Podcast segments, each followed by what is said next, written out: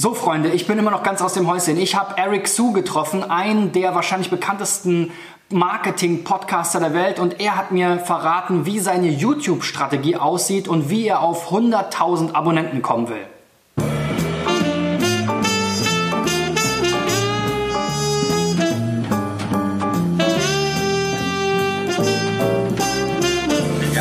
You also recently started with YouTube and uh, we get a little insight in your office space and so on. So yeah. I find it very interesting. You have yeah. very nice office spaces. Thank you. And um, but it's the same again, right? You have sometimes you have 30, 50, 70 views on your YouTube um, videos. So, what's your goal with YouTube? Yeah. How will you develop yeah. it?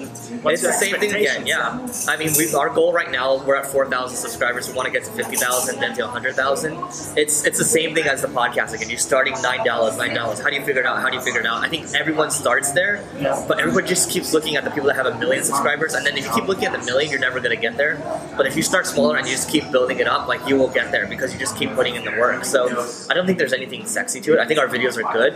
Um, I, I think we're just constantly figuring out like how do we continue to promote things like that. So now we're running YouTube ads, uh, maybe targeting towards Entrepreneur Magazine or Gary Vee, just trying to continue to come up with creative ideas. Mm-hmm. And you have different kind of formats. Let's dri- drive us through your content mm-hmm. strategy on YouTube. Yeah. So uh, on YouTube we have our reality series that has not been released yet. So that's the first season is going to be nine episodes. We go into companies, we learn their story, we learn what they're struggling with, and we get a tour of the office, right? So those are short, 15 to 30 minutes or so. Mm-hmm. And then uh, we're doing, we have a lot of how-to videos too, like SEO, Facebook, whatever, that kind of stuff. Uh, and then we have. Guess what? You repurpose things from the Marketing yes. School podcast. Yes. Right? So the, there's a lot of repurposing going on. Uh, Neil actually does the same thing on his channel too. Uh, and there's the vlog too. So you know, I, I, brought a camera here to Berlin too. My, my team's telling me to record vlog stuff. I did some yesterday.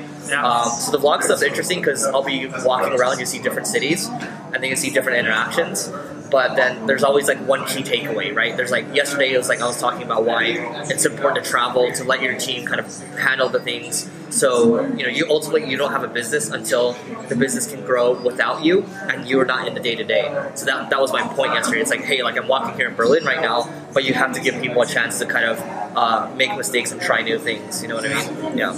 Ja, Freunde, Morgen geht's weiter ähm, und Eric verrät mir, was seine Marketing-Trends für die Zukunft und das nächste Jahr 2018 sind.